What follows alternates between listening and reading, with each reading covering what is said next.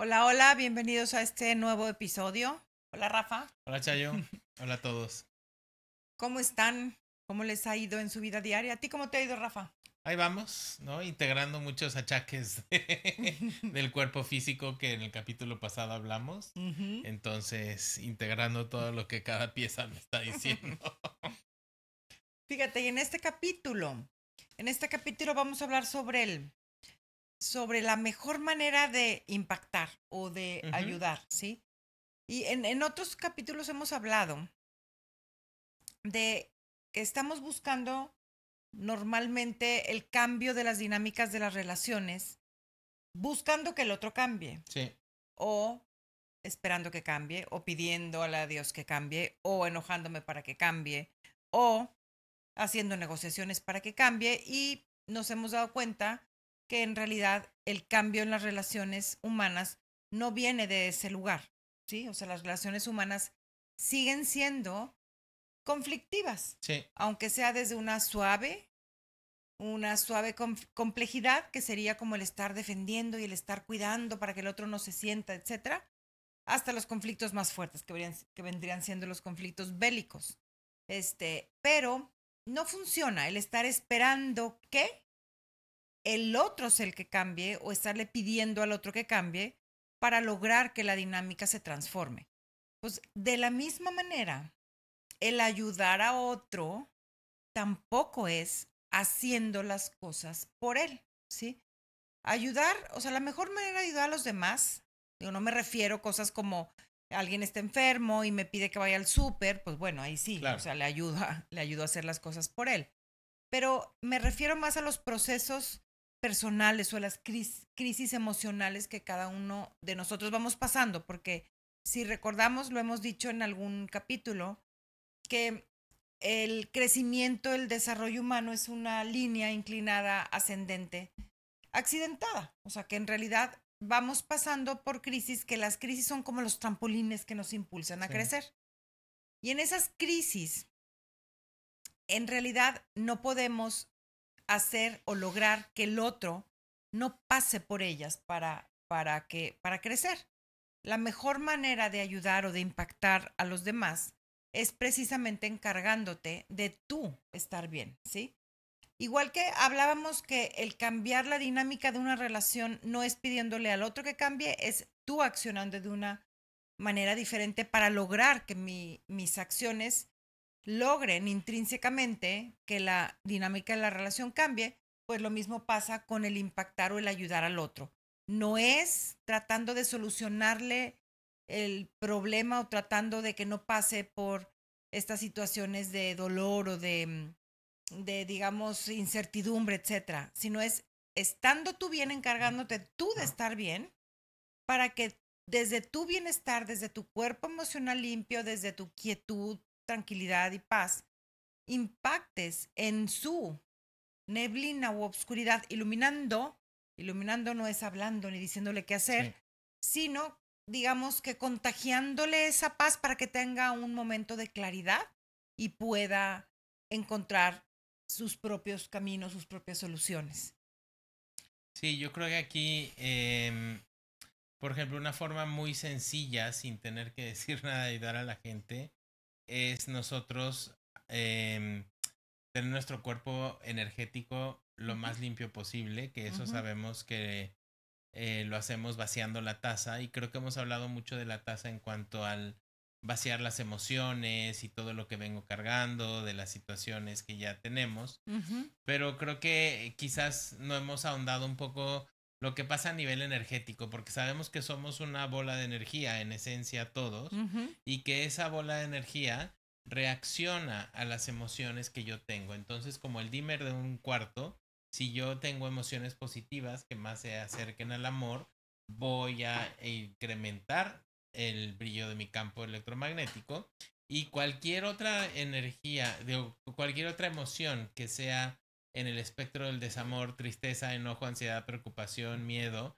baja el cuerpo energético, ¿no? Por eso los niños y los animales por instinto lo vacían de forma inmediata, aunque ellos lo hacen muchas veces de forma irresponsable. Ya sabemos que adultos lo podemos hacer de forma responsable, pero Si yo tengo mi taza vacía, pues entonces impacta en los demás en el sentido de que si mi taza está vacía, voy a poder aguantar los shocks de las interacciones que me detonan con las otras personas, quizás un poquito de forma más eh, ecuánime, pero sabiendo que la tengo que ir a vaciar después. Porque si alguien tiene la taza llena, es lo que diríamos que es una persona que tiene mecha corta, pues entonces se desborda y se dice y ya ahí empezamos a sembrar semillas de todo lo que sabemos, de, de, de lo que decimos sobre todo, cuando la taza está llena, que son cosas que no queremos. Entonces, el, el, poder tener una interacción menos confrontativa, porque solo el hecho de que mi taza esté menos llena ya ayuda. Claro. Otra también es que no necesariamente tenemos que decir nada, pero los que no podemos ver el campo energético, como alguien que tengo aquí a un lado, ¿no? O sea, inter, la interacción de los campos de las personas también. Creo que eso le, lo vemos muy fácil cuando decimos que, híjole, es que trae muy mala vibra. Sí, sí, ¿no? sí, sí, sí, claro, claro. Es que lo que sentimos es la energía porque todos estamos conectados. Ahora, la mala vibra de la persona puede ser porque trae, porque tiene diarrea, porque se le murió la abuelita, porque se peleó con la pareja, porque tuvo un problema en el trabajo. No sabemos, pero nosotros sentimos esa mala vibra. Entonces, si yo, por ejemplo, llego a un cuarto y veo a alguien que me cae mal, yo y empiezo, oh, yo no puedo decir nada, pero entonces yo ya me bajé. Y la otra persona lo que va a sentir, a pesar de que yo le ponga una sonrisa de, hola, buenos días, ¿no?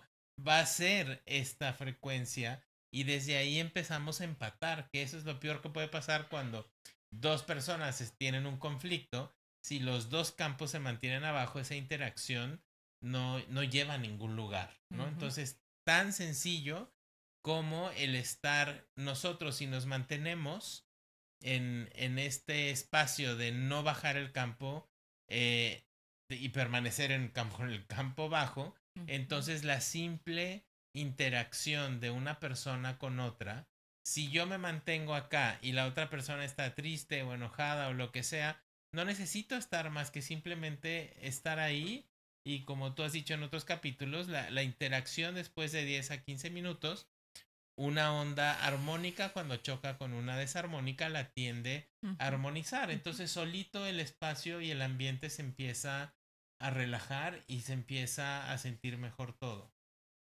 Claro. Entonces, ¿qué, qué es lo que normalmente sucede?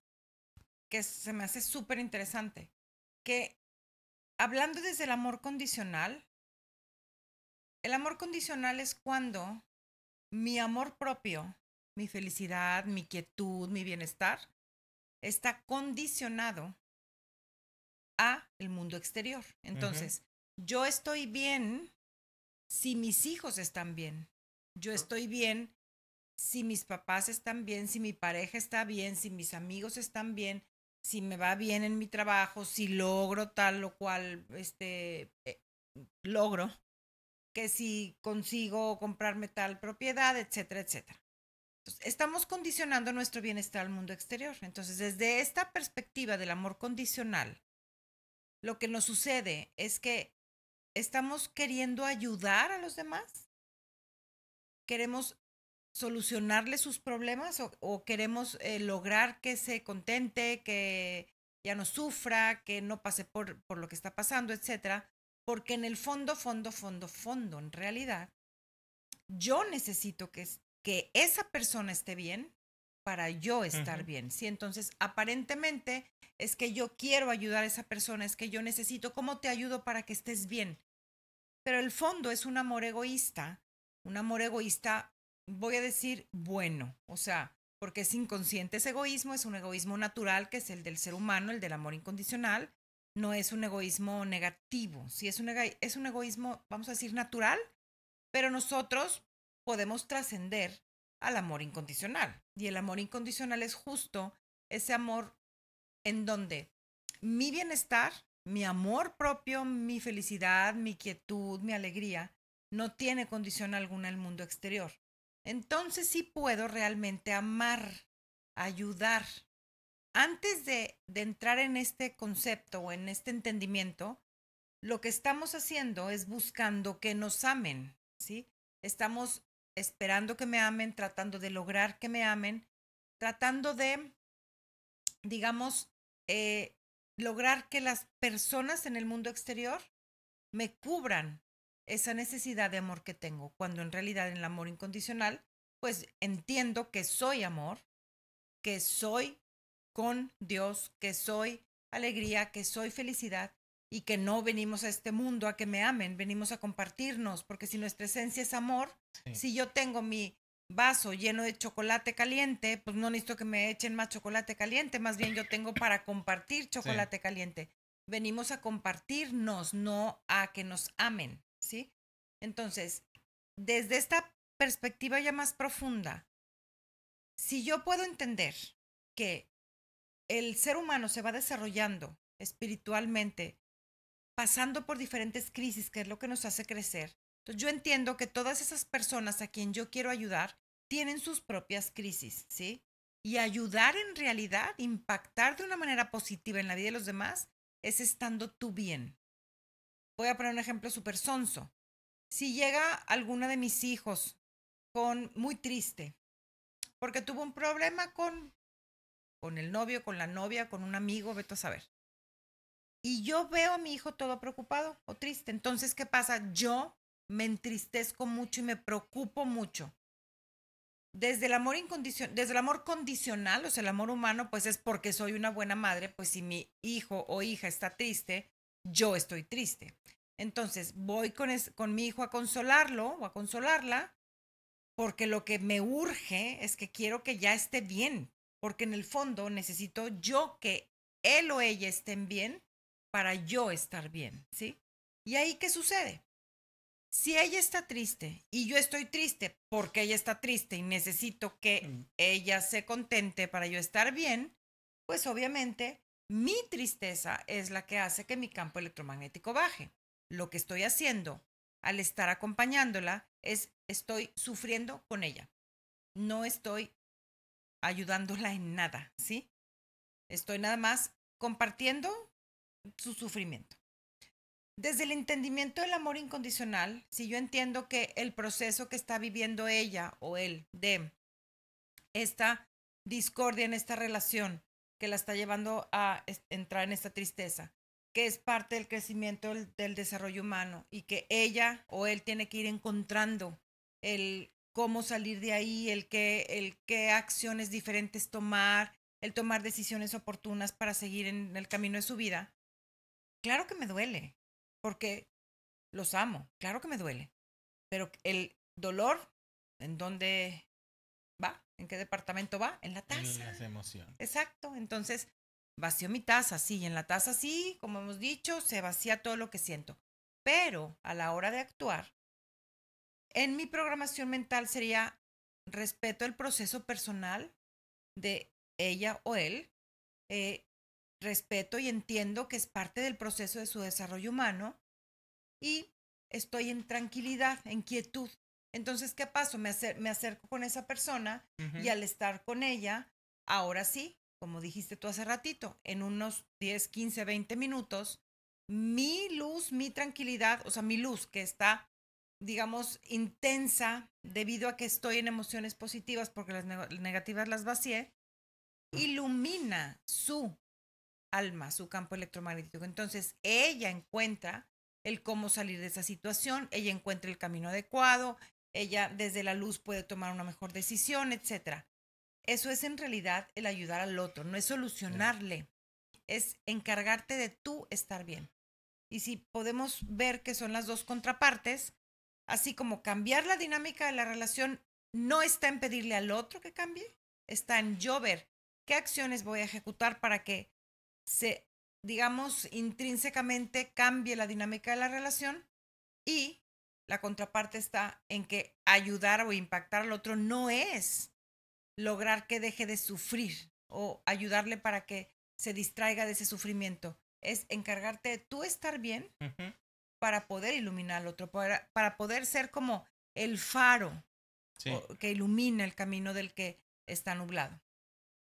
Sí, creo que esto es, es muy bonito y aparte obviamente pues estamos diciendo que la mejor forma de estar bien con los demás es estando bien conmigo mismo y el y el yo seguir trabajando en mi proceso de integración, el yo seguir conociendo mi sombra, también me ayuda a eso gracias a las personas que puedo tener cerca de mí que me pueden dar retroalimentación eh, de, mis, de mis hábitos que tengo que cambiar, que a veces no me doy cuenta, me ayuda mucho porque ya puedo yo empezar a ver si empiezo a conocer mis sombras, si empiezo a conocer las áreas de oportunidad, si empiezo a conocer los hábitos negativos que tengo, que muchas veces no nos damos cuenta, ¿no? Por ejemplo, si yo sé que hablo de forma golpeada o si me estoy quejando todo el día y es un hábito y no lo he hecho consciente, ¿no? Gracias a que alguien te pueda decir, puedes tú empezar a reprogramarte y empezar a cambiar eso para poder impactar. Chayo se ríe porque eso ha pasado acá,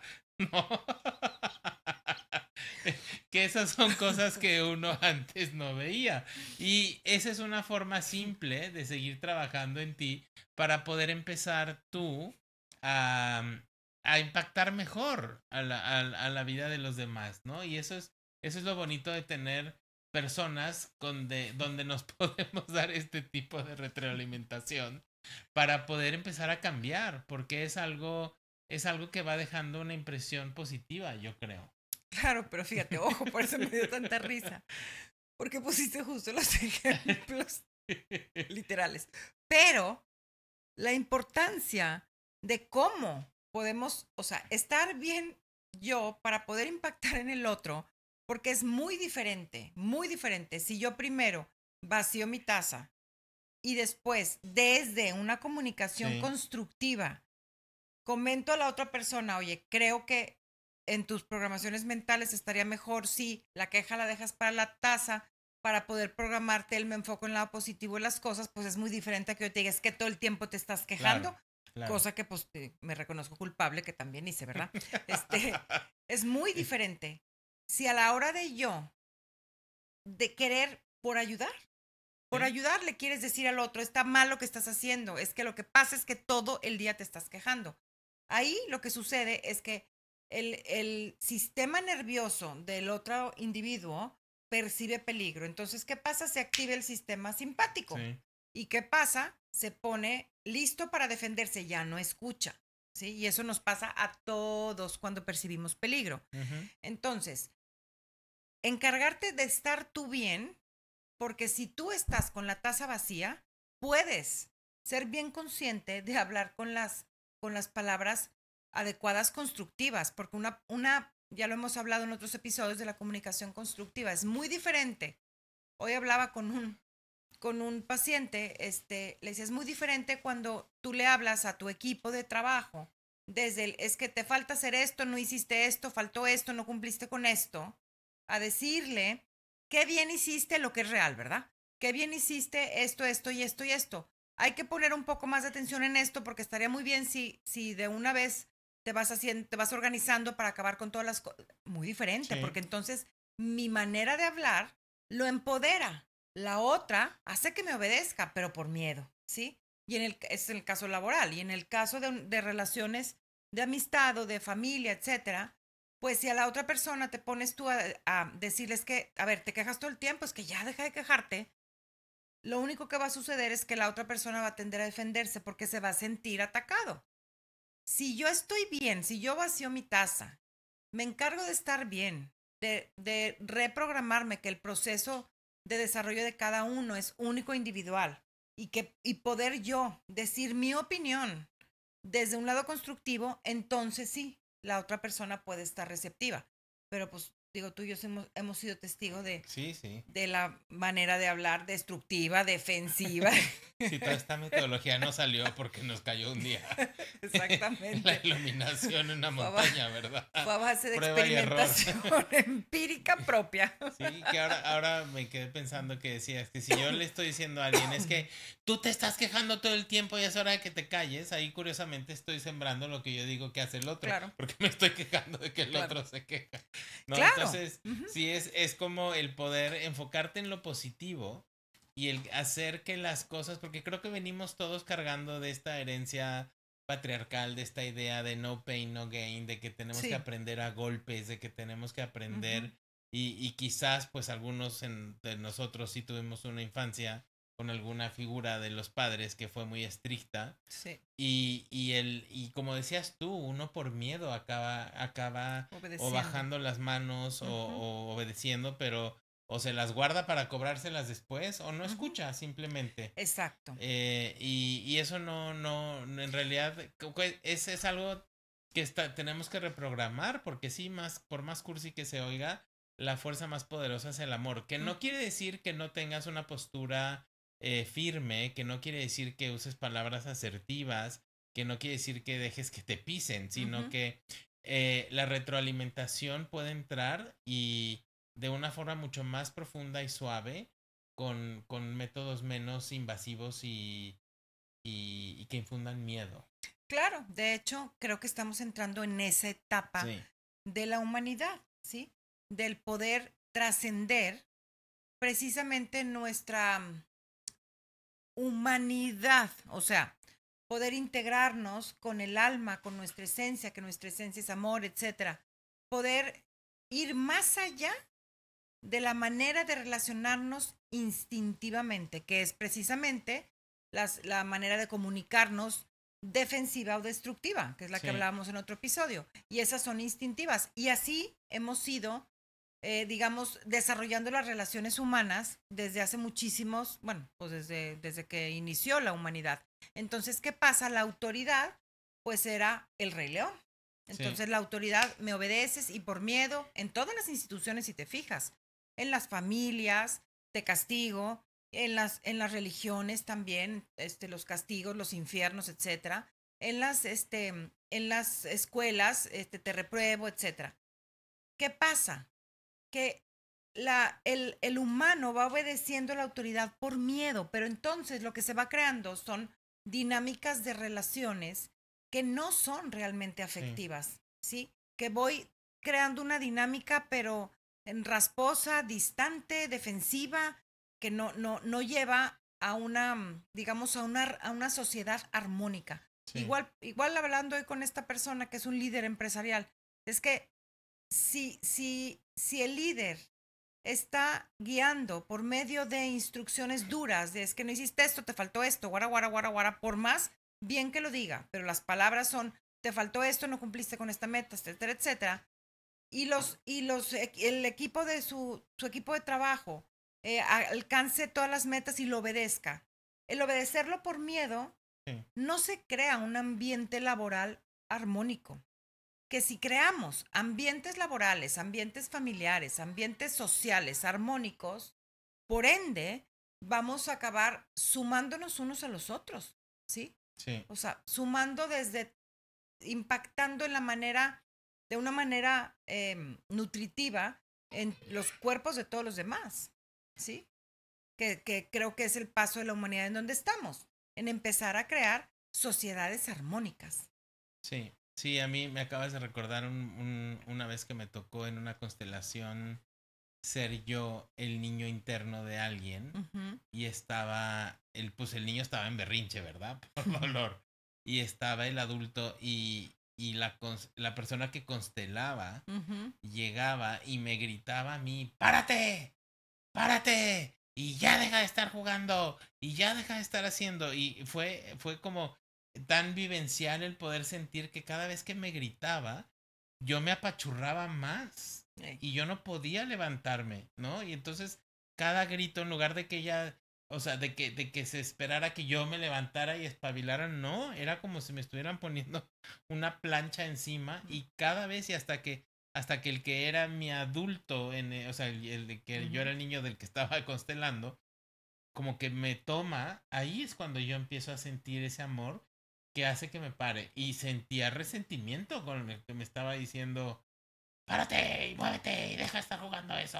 Y, entonces, esas, esas cosas que, que justo, ¿no? En, con, con otra persona en una sesión individual igual, que también es, y que tiene, un puesto alto en una empresa, él creció así. y, y, su papá le daba retroalimentación así. Entonces, evidentemente, pues él retroalimentación a su equipo así. Hasta que curiosamente le toca a un jefe que le da retribución amorosa. Mira, wow. Y entonces se, se quedaba como, se quedó completamente pasmado porque dice, es que no me regaña. Y es que no me dice lo que tengo mal. Y es que no, entonces, y le digo, ¿y cómo te sientes?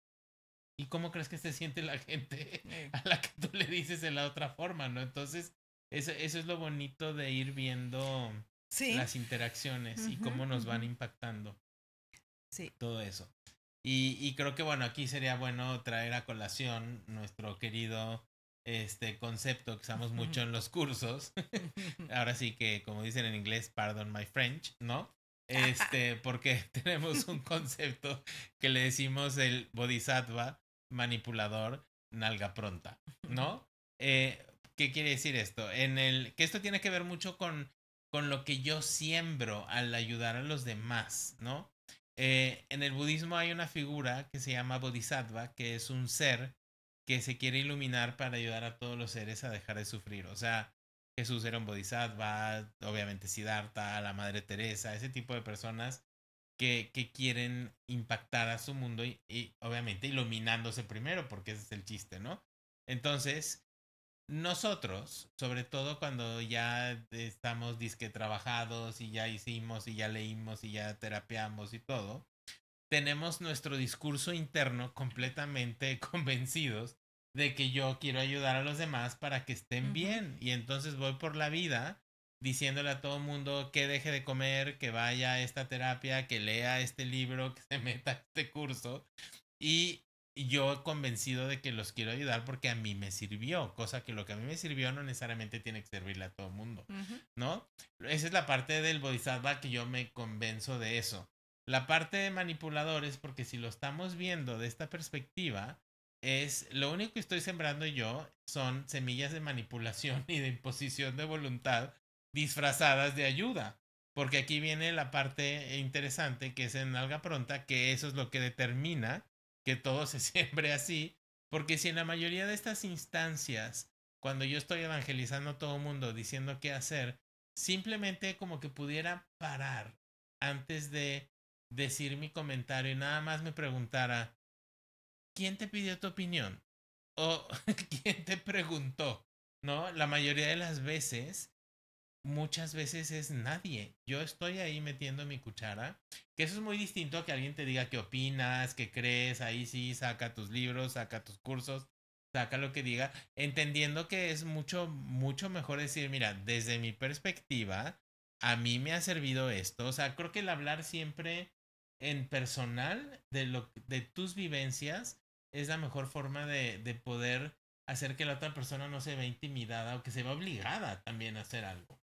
Sí, que creo que esta, este punto que estás este, tocando ahorita aplicaría mucho a que quiero convencer a mis amigos. Y es, y es este, esta, es digamos como querer lograr, que creo que sí es un poco como imponer, sí, Sin, desde el amor, según esto, pero imponer. Y, y el otro punto que va de la manita de este es con personas que realmente les has dado sin querer, o sea, inconscientemente, el poder de, de, digamos, de tu bienestar, ¿sí? O sea, hay ciertas relaciones que son muy pocas. Digamos, eh, la familia o la pareja, o pues yo creo que yo creo que diría nada más la familia y la pareja, en donde en realidad, o sea, los hijos, los padres y la pareja, o quizá los hermanos también, en donde de verdad a mí me duele mucho que ellos no estén bien, ¿sí? Entonces lo que quiero es lograr que él esté bien. Entonces ahí ya ahí es más bien le quiero quitar su malestar. Entonces quiero, no, miradle por aquí, no, mira, no, mira, yo te voy a ayudar, te voy a ayudar. Habla con él y dile que esto y lo otro y aquello. habla con ella para que ya no se peleen y, y para que vuelvan a ser amigas y guara guara. Y no, mira, es que estás bien triste porque no te invitaron a la fiesta. Y, que, y yo, yo, le, yo le quiero hablar a la mamá de la otra niña por allá para que le invite porque ahí en realidad yo no me la paso bien, o sea, yo estoy mal si ella no está, no está mal, que es, que es digamos, la, la otra parte de sí, La, la contraparte de quiero que esté, o sea, me preocupo por ella y aparte cargo su problema, porque... Pues más que, fíjate que ahí sí no, no creo que es cargar con su problema, sino el, el fondo profundo es que yo necesito que ella esté bien para yo estar bien. Mm. ¿sí? No es que quiera cargar con su problema, porque en realidad las personas que tienden a cargar con los problemas de los demás tienden a cargar con los problemas de mucha gente, ¿sí? Sí. Aquí estoy hablando solamente de las relaciones muy, muy cercanas, por eso digo nada más padres, hijos y Mm. hermanos y parejas de cuenta, ¿sí? De verdad necesito yo que la persona esté bien para yo estar bien. Yo no puedo estar en quietud en mi día si sé que mi mamá está triste, ¿sí? Eh, Sí. ahí sería.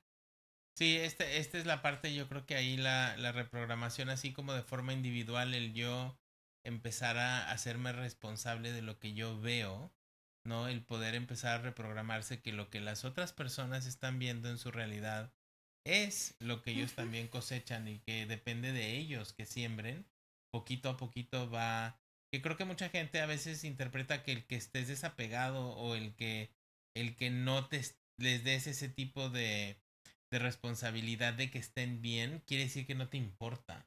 Es una línea muy fina. Creo que podemos sentir empatía y podemos preocupar, o sea, en realidad no preocupar, estar conmovidos por la situación de alguien, pero estar yo preocupado por alguien todo el tiempo, pues al único que está no ayudo porque otra vez si yo estoy preocupado por algo que le pasó a alguien que yo quiero todo el día, yo me estoy bajando otra vez. Entonces la próxima vez que lo vea y con las personas que interactúe, Sí. mi campo va a estar bajo. Sí, y hay una línea muy delgadita, como dices tú, porque el chiste es estar bien, porque Sí. yo sé si esa persona la está pasando mal, sí necesita mi compañía, ¿Sí? pero se necesita mi Sí, sí, sí. compañía, o sea, mi compañía física, ¿sí? Precisamente porque ayuda ese calor humano y ese, ese que tú estés bien y te acerques con esa persona, acaba iluminando a esa persona aunque no hablen, ¿sí? Sí. porque a veces esa rayita del, del, de respetar al otro sí puede pasar a ser un poco de egoísmo. Sí, aquí depende, ya abriríamos otra, ya abriríamos otro, otro capítulo. Esto sí es otro episodio. el dar y el recibir Este es otro episodio. y la forma en la que la gente recibe las señales de, de Claro. cariño. Muy bien. Muy bien. Bueno, pues entonces, a, A estar, estar bien. bien. Ok, hasta la próxima.